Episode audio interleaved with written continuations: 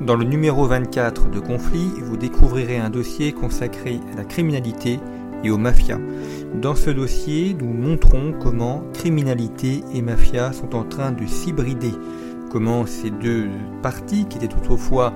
opposées, voire divisées, est en train de se regrouper et comment il y a aujourd'hui une porosité entre d'un côté les criminels, les caïds, et de l'autre le djihadisme et la mafia internationale.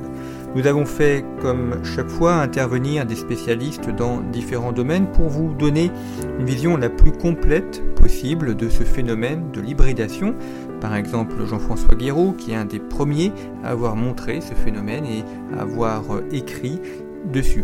Il y a également des articles consacrés à la mafia nigériane avec Guillaume Sotomayor qui a mené une enquête approfondie sur ces mafias nigérianes et vous découvrirez notamment le lien entre ces mafias et le vaudou.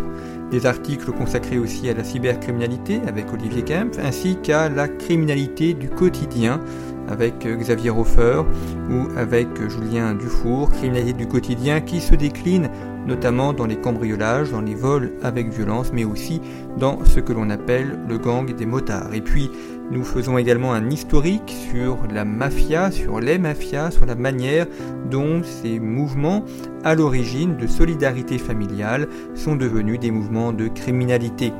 Donc un dossier complet présentant les multiples facettes du crime organisé du Mexique, en Afrique, en Europe et en Asie, ce sont l'ensemble de ces criminalités, de ces mafias que nous vous présentons.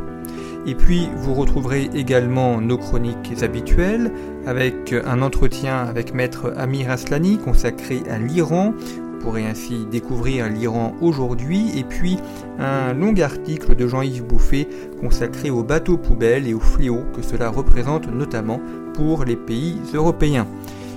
Vous trouverez également dans ce numéro un article consacré au Caucase, ainsi que la rubrique Art et géopolitique, la rubrique Langue des médias qui revient sur les incendies en Amazonie, et la rubrique Le mot de l'histoire qui traite notamment de cette fameuse formule L'État c'est moi.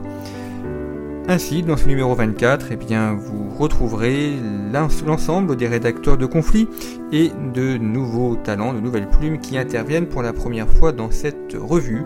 Et ainsi, je l'espère, vous aurez une vision la plus précise possible à la fois sur la criminalité, sur les mafias, mais aussi sur beaucoup d'autres sujets géopolitiques. Je pense notamment à l'Algérie, dont nous consacrons un article avec Frédéric Ponce, ainsi que